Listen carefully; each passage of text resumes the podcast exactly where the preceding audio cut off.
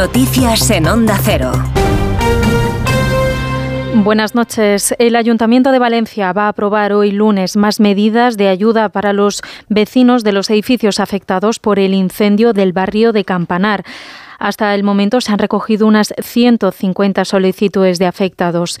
La alcaldesa ha informado de que el inmueble cuenta con electrodomésticos instalados, con agua, con luz y que se encuentran trabajando un ejército de montadores que se han ofrecido de forma voluntaria para colocar inmobiliario.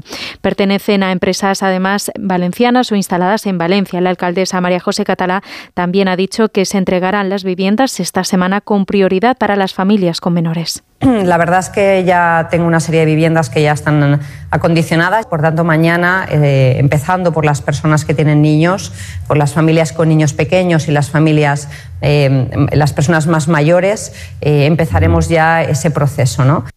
Los Reyes van a visitar hoy Valencia para dar su apoyo a las víctimas del incendio. Lo ha anunciado el rey Felipe VI durante su discurso en la cena oficial del Mobile World Congress, que comienza hoy lunes, que se celebra hasta el jueves en Barcelona y donde ha estado también en esta cena el presidente del gobierno, Pedro Sánchez. Ha anunciado que España va a desarrollar un modelo de lenguaje de inteligencia artificial en castellano y en lenguas cooficiales. El luto de toda Valencia es el luto de toda España. Y así lo queremos trasladar mañana por la tarde, la reina y yo, cuando compartamos allí con los valencianos su duelo y su dolor. Eran las palabras del rey Felipe VI dando su apoyo a las víctimas del incendio. Escuchamos al presidente del Gobierno, Pedro Sánchez, y su anuncio sobre la inteligencia artificial. Me gustaría anunciarles que vamos a trabajar en estrecha colaboración público-privada con el Barcelona Supercomputing Center y la Red Española de Supercomputación, junto con la Academia Española de la Lengua y con la Asociación de Academias de la Lengua Española, en la construcción de un gran modelo fundacional de lenguaje de inteligencia artificial entrenado específicamente en español y, por supuesto, en las lenguas cooficiales, en código abierto y transparente. En Qatar, las delegaciones de Egipto, Estados Unidos, Israel y el grupo Hamas han reanudado en Doha las conversaciones para alcanzar un alto el fuego y posibilitar un intercambio de rehenes por prisioneros palestinos. En Israel, además, miles de personas se han manifestado en todo el país clamando por la liberación de los rehenes en manos de Hamas y la dimisión del primer ministro Benjamin Netanyahu. No quiero nada del gobierno. Quiero que este gobierno se vaya. Ese gobierno es el gobierno más sangriento. Es responsable de la demolición de la sociedad israelí, de todos los vínculos de buena vecindad con los vecinos árabes.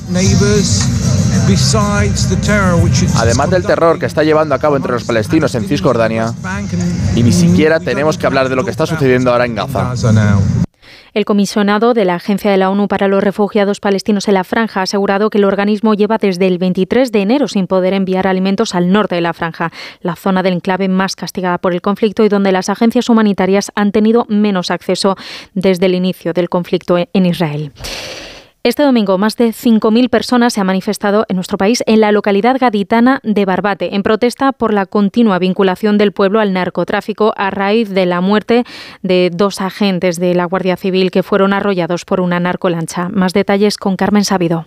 Barbate se ha echado a la calle para rechazar el estigma del narcotráfico. Bajo el lema Por la dignidad de Barbate, los manifestantes lamentan que se asocie al pueblo con la violencia vinculada al tráfico de drogas. Además, reclaman al gobierno andaluz y al gobierno central inversiones para la localidad y recalcan que Barbate es un pueblo de gente trabajadora, humilde y luchadora.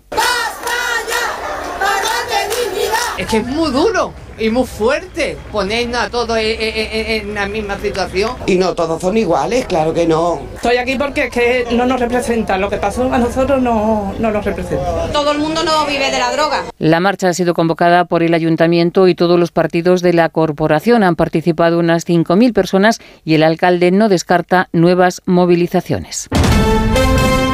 Y en la actualidad deportiva en fútbol, en la jornada número 26 de la Liga de Primera División, el Real Madrid ha ganado 1-0 al Sevilla Fútbol Club, el Betis ha ganado 3-2 al Athletic, empate a 2 entre el Cádiz y el Celta y empate a 1 entre Las Palmas Osasuna.